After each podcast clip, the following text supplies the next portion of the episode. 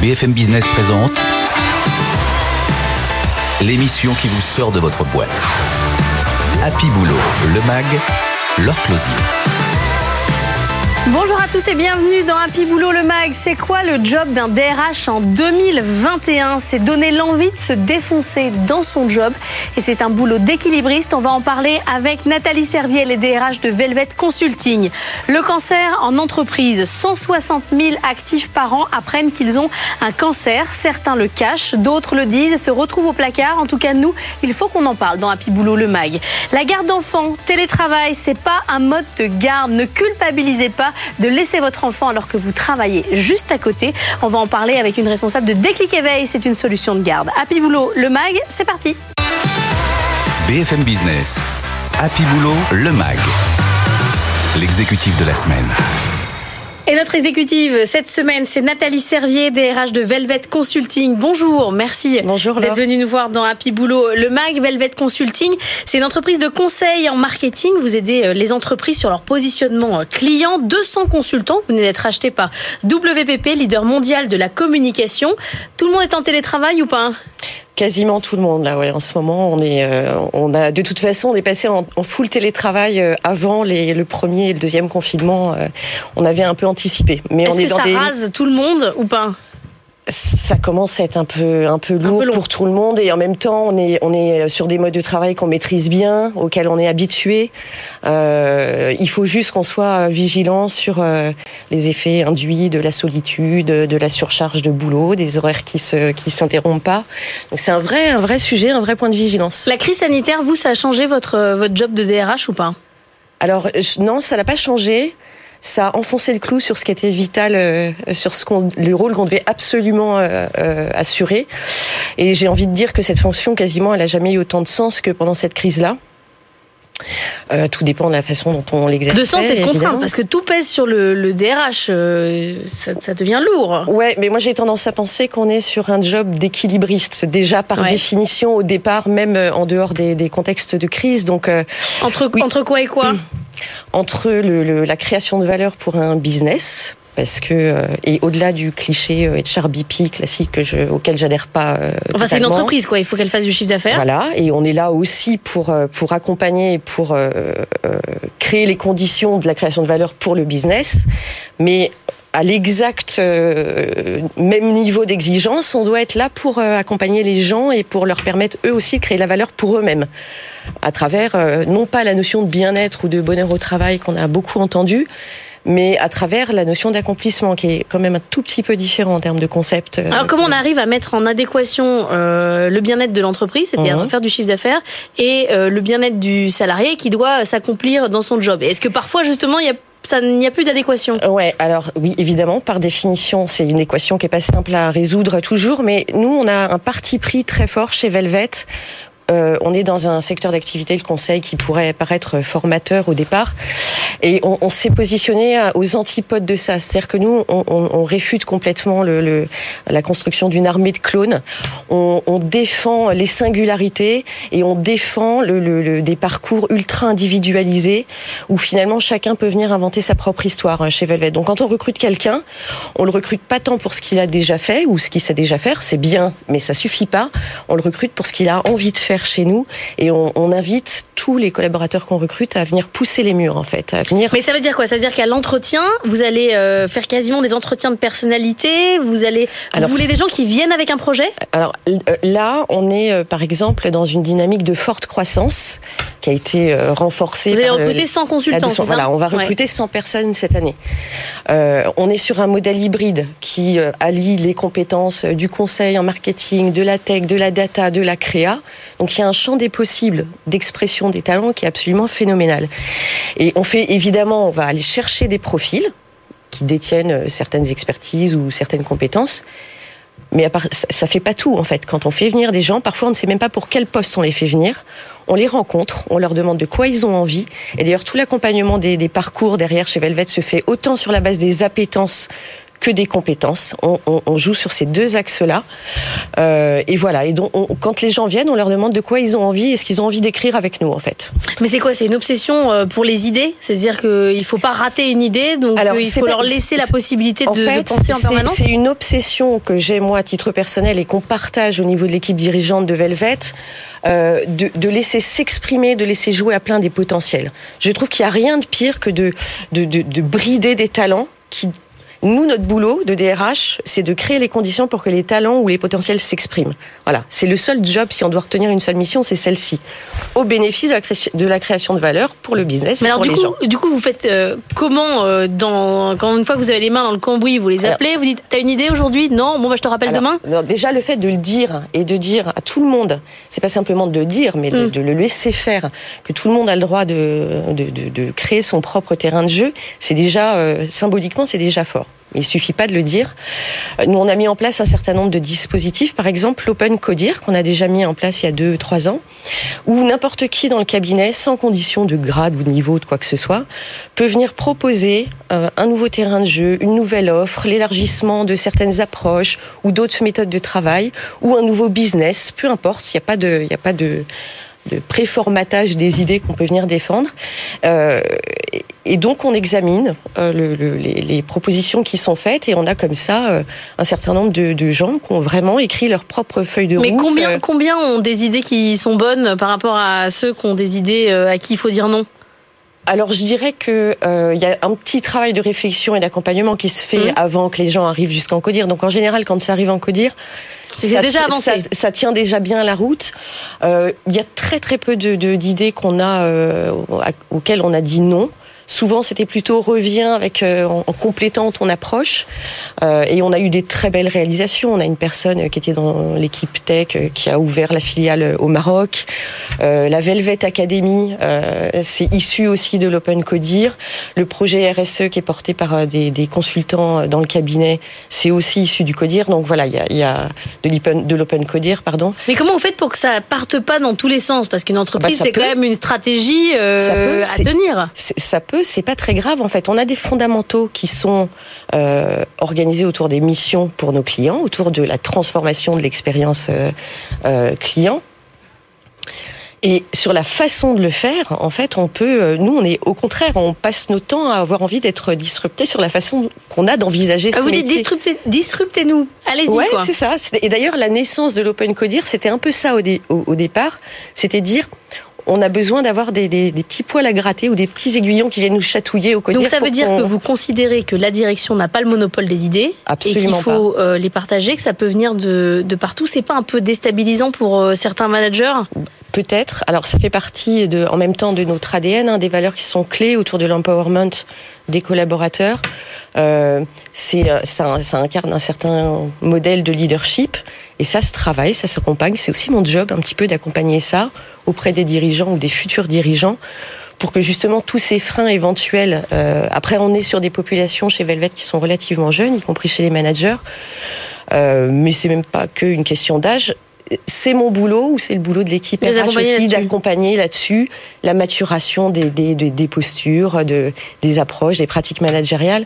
Ça fait partie de notre boulot, ça. Le gros sujet, c'est les, chez les consultants, c'est quand même l'adéquation avec euh, la mission. Il y a des initiatives qui se, qui se créent par-ci, par-là euh, pour faire en sorte de matcher au mieux euh, la mission avec le consultant. Vous avez des consultants qui disent j'en peux plus de cette mission, celle-là j'en veux pas, ce client j'en veux pas. J'ai entendu ça notamment chez, chez des grosses, grosses groupes, des, des, des jeunes qui arrive en disant tel client c'est mort, c'est même pas la peine de me le proposer. Ça peut nous arriver euh, d'avoir un effet de saturation, par exemple, notamment sur des missions qui sont un petit peu longues. Donc nous, on fait attention justement de pas laisser trop longtemps euh, nos consultants chez un même client euh, pour qu'ils puissent continuer à enrichir son expérience et, ses compétences.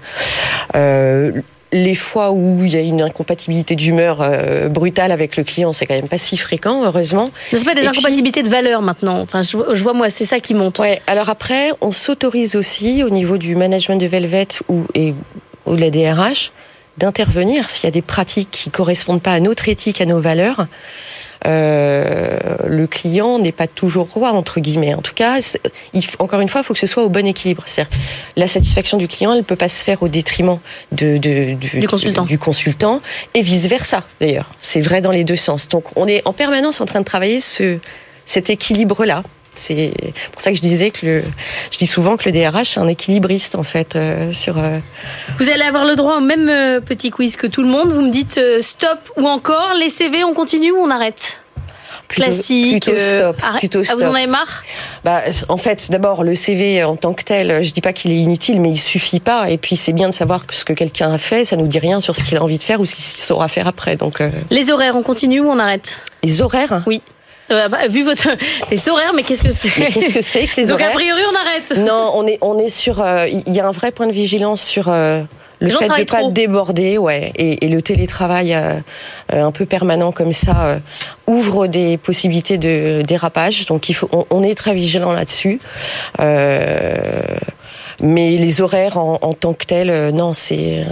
Les tests de personnalité, vous en faites? Alors c'est pas exactement des tests de personnalité qu'on fait chez Velvet. Moi, je suis assez fan des tests, mais plutôt ce que j'appelle des tests de préférence comportementale. En fait, les tests qu'on utilise chez Velvet nous disent pas, euh, alors euh, lui est euh, blanc, rouge, jaune ou noir ou, je ne sais, ou que sais-je.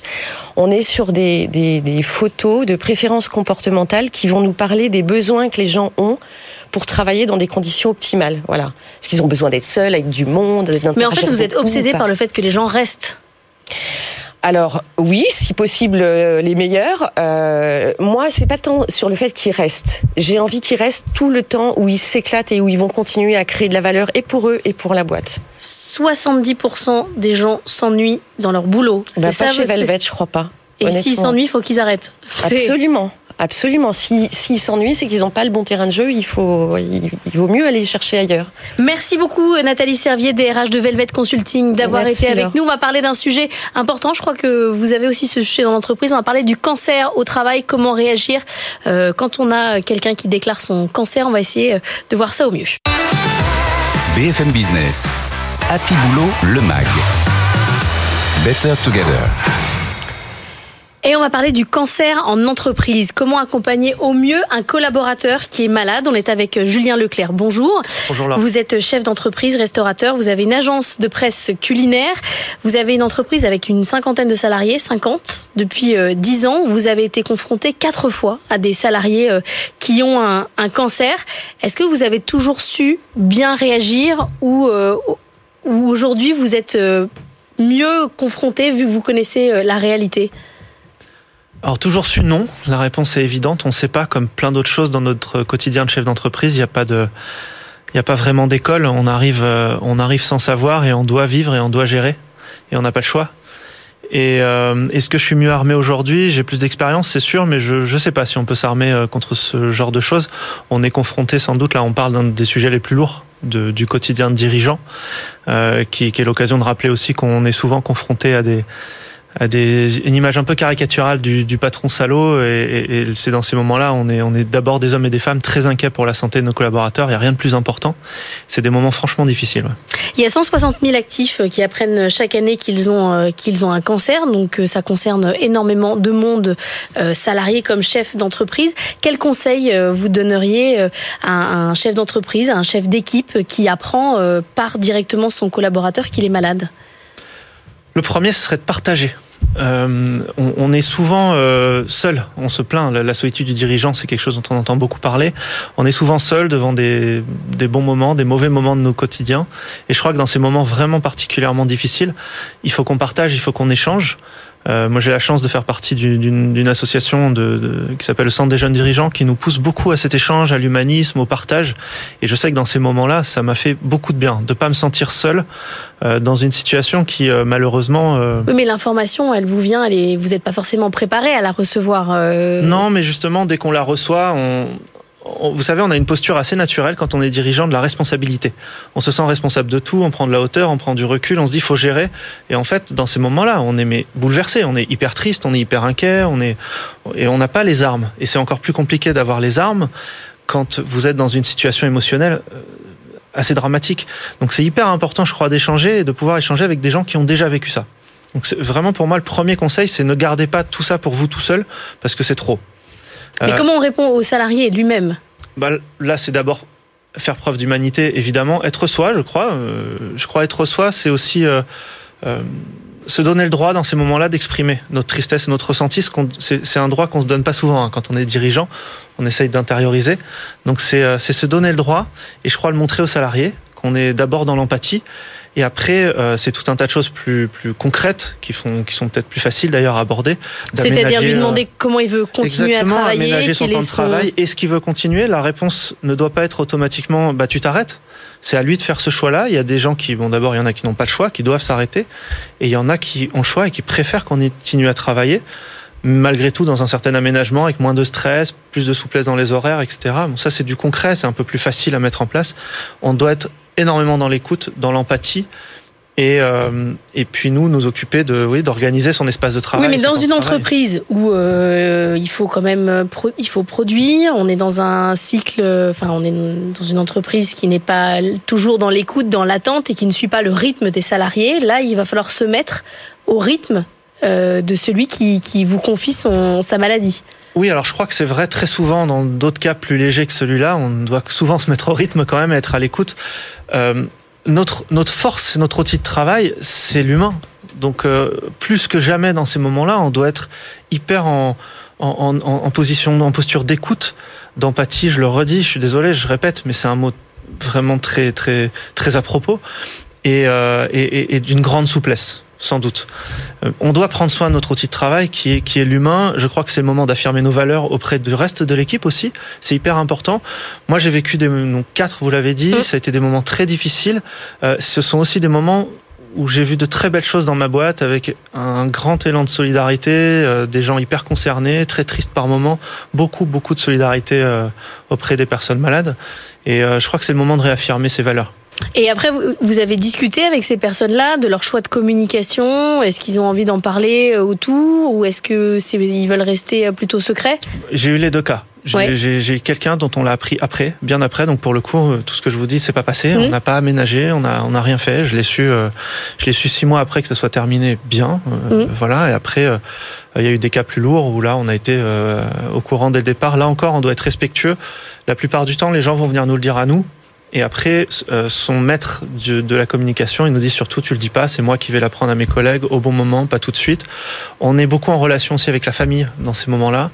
Euh, voilà, parce que c'est un travail en commun. Quoi. Mais est-ce que vous pensez, vous, en tant que chef d'entreprise, avec l'expérience que vous avez, qu'il faut en parler, qu'il faut être transparent avec les équipes, euh, pour ne serait-ce ne pas faire d'impair, ne pas euh, être vexant, que ça se passe, que ça se passe bien? Je crois qu'il faut respecter la volonté du salarié. Donc, est-ce qu'il faut en parler? Oui ou non. S'il nous dit qu'il veut absolument pas en parler, on va pas le faire. On peut lui exprimer notre avis. Moi, je suis plutôt dans un, ma posture de dirigeant, c'est d'être dans la transparence, la communication, et oui, dans l'échange en permanence. Maintenant, si j'ai un salarié devant moi qui me dit, écoute, je te le dis à toi, mais je veux surtout pas que ça sorte, ça doit pas sortir. C'est, ma responsabilité est d'abord de l'écouter et de tout faire pour que lui puisse euh, se consacrer à sa guérison dans les conditions auxquelles il l'entend. Si c'est en travaillant, il travaillera. Si c'est en travaillant plus, il travaillera. Il Et comment, comment on fait en sorte de faciliter euh, le travail le plus simplement possible, qu'il n'y ait pas de mise à l'écart, qu'il n'y ait pas, euh, parfois, euh, d'ailleurs, en voulant bien faire, en disant, bah, ce projet-là, c'est peut-être trop difficile, etc. Comment on fait pour euh, traiter l'autre correctement? Je crois qu'il faut dire, on peut se planter. Hein, vous l'avez dit, c'est la, la, frontière entre, entre la bonne réponse et la mauvaise. Il peut y avoir des maladresses. Mmh. En plus, on est dans des moments, encore une fois, euh, émotionnellement compliqués, donc il y a beaucoup de susceptibilité. Euh, je crois qu'il faut dire, il faut dire, écoute, voilà, euh, j'ai pensé que c'était mieux pour toi si on faisait ce dossier-là où tu avais juste un regard, mais tu étais peut-être moins au milieu parce que c'est un dossier particulièrement stressant. Euh, comme ça, l'autre a la possibilité de dire, bah, le salarié peut dire, mais attends, non, euh, non, non, c'est mon dossier, tu vas pas me l'enlever. Ça veut dire quoi Tu me mets à l'écart? Faut surtout pas qu'il se sente mis à l'écart s'il ne le souhaite pas. Et en même temps, on doit surtout, euh, quand même, malgré tout, avec son accord, essayer de d'aménager au moins la gestion du stress, parce qu'on, enfin, on sait qu'il y a quand même des choses qu'il faut éviter quand on est euh, en traitement euh, cancéreux. Euh, dans l'échange, dans l'échange, dans l'échange, dans l'écoute et dans une posture la plus humaine possible. Je crois, j'insiste, je pense que ce sont des moments où nous dirigeants, et c'est assez rare, je crois qu'on a vraiment le droit d'allumer, de, de, montrer, d'afficher nos limites humaines, de montrer qu'on est triste, de montrer qu'on est inquiet, de montrer qu'on n'a pas tous les outils, qu'on ne sait pas complètement comment faire, mais qu'on va essayer de faire le mieux possible avec cœur. Merci Julien Leclerc euh, d'être venu euh, discuter avec nous euh, dans Happy Boulot le Mag. On reparlera du cancer dans l'entreprise. 160 000 actifs apprennent chaque année qu'ils ont un cancer et certains continuent de travailler et ça peut, ça peut se passer du mieux, du mieux possible. Merci beaucoup. On va parler garde d'enfants. Le télétravail n'est pas un mode de garde et on va vous dire pourquoi. BFM Business. Happy Boulot, le MAG. Business Case. Télétravail, fermeture des écoles, la crise sanitaire a complexifié euh, un petit peu la vie des parents, un petit peu le mot. Le mot est faible. On est avec euh, Julia Tiburzi. Bonjour. Bonjour. Vous êtes euh, responsable d'une agence Déclic Éveil à Paris. Vous êtes psychologue clinicienne. Déclic Éveil, ça fait de la garde d'enfants. C'est une entreprise familiale. Il y a sept agences en France. Dans quel état sont les parents actuellement? Euh, paniqué, ouais. survolté. On a de, beaucoup de parents en difficulté du coup pour euh, allier vie professionnelle et vie privée, euh, et du coup qui font appel à nos services justement pour euh, les soulager dans leur quotidien. Bon, ça a toujours été notre objectif de les soulager, mais c'est vrai qu'encore plus dans cette période. Là, vous voyez des, parents qui vous appellent pour dire euh, demain, euh, mon enfant est qu'à contact, euh, je sais pas quoi en faire. Il y a beaucoup de- plus de demandes du jour pour le lendemain ou pas Justement, c'est vrai que donc Déclic Éveil fonctionnait, euh, on a toujours fonctionné en garde ponctuelle, et, mais c'est vrai qu'on on a à cœur quand même de proposer des gardes assez longues pour accompagner les familles sur plusieurs années.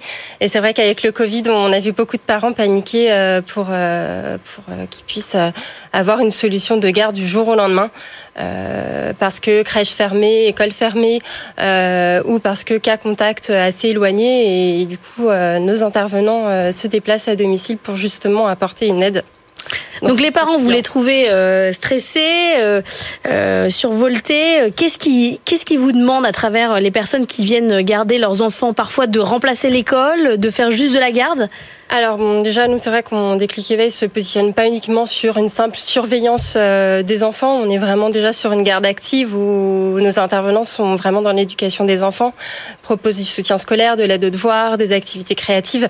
Donc on fonctionnait déjà de cette manière-là, mais c'est vrai qu'encore plus avec le Covid forcément puisque les, les écoles sont euh, un peu suspendues, les enfants ont pris du retard euh, sur leurs acquis, leurs compétences scolaires et du coup nos intervenants euh, sont là pour remédier à bah, ces, ces difficultés qu'on rencontre et notamment dans le handicap, puisque nous avons un, un agrément handicap qui nous permet d'aider euh, les enfants qui sont dans cette situation-là et beaucoup de structures ont été fermées et des enfants se sont vus avec des troubles du comportement plus euh, plus sévères. Donc euh, nos intervenants ont été aussi là pour encadrer un petit peu justement ces prises en charge et faire en sorte que les enfants soient euh, en toute bienveillance. euh, Avec le, le télétravail, les, le, le travail des, des, des, des nounous on, a changé ou pas? C'est-à-dire qu'on a des parents qui sont là, à moitié là, qui parfois sont à côté de la garde Oui. d'enfants. C'est, ça a changé quelque chose ou pas? Mais complètement, en fait, euh, la majorité de nos parents sont présents sur le temps de garde. Ça, c'est Euh, nouveau quand même. C'est nouveau. Ouais. Euh, habituellement, les parents ne sont pas présents. Mhm. Et du coup, les, les intervenants doivent redoubler de- d'imagination pour occuper les enfants et, et de créativité. Parce que forcément, un parent qui est présent sur le temps de garde, eh bien, c'est un enfant qui a envie d'aller le voir, Ouais. de le solliciter. On a tous l'exemple d'enfants qui passent derrière la caméra en, en visioconférence, mais euh, c'est vrai que c'est, ça a été vraiment le cas de. Donc ça, change sur la, créativité des, des, des nounous, mais est-ce que euh, ça change aussi leur travail? Elles se sentent un peu euh, bah, plus regardées ou ça les dérange ou pas du tout alors, Moi, je préfère garder des enfants sans qu'il y ait des parents. C'est Oui. toujours, c'est les grands-parents disent toujours ça. On préfère garder les enfants quand il n'y a pas les parents. C'est ça, mais après, alors nous, en tant que responsable d'agence, on est quand même, on est psychologue clinicienne, donc on est aussi formé pour vraiment les accompagner. Donc, euh, on est là aussi pour leur dire, prenez les parents plutôt comme des alliés et pas comme euh, des Ouais. personnes qui vont regarder, observer votre travail. Prenez-les justement. euh, euh, main dans la main avec vous pour euh, faire en sorte que les, les enfants s'épanouissent et soient, euh, soient à l'aise tout au long de la garde et justement qu'ils ne ressentent pas cette, euh, Cette cette, pression. euh, oui, cette pression. Et puis l'enfant aussi euh, qui peut être frustré de voir son parent sur le temps de garde et, et qui ne comprend pas toujours pourquoi son parent ne peut pas s'occuper de lui. Et nos intervenants sont formés justement à la psychopédagogie de l'enfant. Donc euh, ils ont aussi ce regard un peu euh, d'observation et quand vraiment c'est difficile, ils nous contactent euh, pour qu'on puisse euh, leur proposer des, des conseils. Et alors vous leur dites quoi? Explique, euh, maman travaille à côté. euh, Oui, ben c'est toujours euh, de commencer déjà par euh, une explication concrète de ce qui se passe. hein. Il faut utiliser les mots qu'on qu'on utilise nous-mêmes, Euh, et c'est après de, euh, bah, de justement de redoubler de créativité et d'imagination pour occuper les enfants et pour faire en sorte qu'ils passent un bon moment avec l'intervenant. Et en fait, souvent, c'est quand même assez euh, ça arrive plutôt au début de garde, après quand il y a un vrai lien, un vrai lien qui, qui, qui est tissé en fait entre l'enfant et l'intervenant, et bien après ça, ça fonctionne assez On bien. a eu beau répéter que le télétravail n'était pas euh, un mode de garde, il y a euh, une certaine culpabilité du parent à se dire bah je suis là, donc euh, autant ne pas prendre quelqu'un. Oui, mais après de pouvoir se libérer à 16 heures pour récupérer ses enfants, c'est pas toujours évident. Et non, ou même les avoir toute la journée pour ceux qui sont pas oui, à l'école. Oui, on a aussi des parents qui font euh, vraiment appel à nous en journée complète quand, quand la classe est fermée. Euh, du coup, l'enfant se retrouve à la maison. Du coup, nos intervenants arrivent pour euh, justement solutionner un petit peu cette problématique. et on a des parents un peu paniqués aussi qui nous appellent en disant mais j'ai un gros sentiment de culpabilité. je suis présente à la maison, mais je peux pas mmh. m'occuper de mon enfant on est là pour les écouter avec toute bienveillance et leur faire comprendre que bah, c'est le cas de millions de, personnes. Euh. Et ça fonctionne. On peut avoir euh, quelqu'un qui garde vos enfants dans la pièce à côté. Il faut déculpabiliser euh, les parents. Elles sont, ça a changé vraiment les, rapports entre entre nous, agences et, et parents cette crise sanitaire ça a rapproché en fait, ça a vraiment, euh, bah, en tout cas, on, amène quand même un dialogue un peu plus euh, spontané. C'est vrai que euh, même si on a, on a toujours accompagné nos intervenants, nos familles, les enfants, parce que notre point central c'est quand même le bien-être des enfants, mais c'est vrai que ça a quand même rapproché. On a beaucoup de personnes qui plus spontanément vont euh, euh, venir en agence ou nous contacter pour pour avoir des conseils sur comment euh, gérer le moment des devoirs qui est devenu un peu plus compliqué. C'est clair, ouais. Voilà. Euh, occuper les enfants, trouver des activités. Euh, on a mis un compte Instagram aussi pour leur donner quelques idées euh, et, euh, et, des parents aussi qui nous contactent parce qu'ils ont besoin de solutions et de réflexions autour de la prise en charge des enfants. Merci beaucoup Julia Tiburzi, responsable agence de Déclic Éveil Paris, d'avoir été avec nous. N'hésitez pas à faire appel à Nounou si vous êtes en télétravail. On vous le dit, il faut le déculpabiliser. Happy Boulot, le max, c'est terminé pour aujourd'hui. On se retrouve la semaine prochaine. Je vous souhaite un excellent week-end sur BFM Business. BFM Business, Happy Boulot, le MAG. L'émission qui vous sort de votre boîte.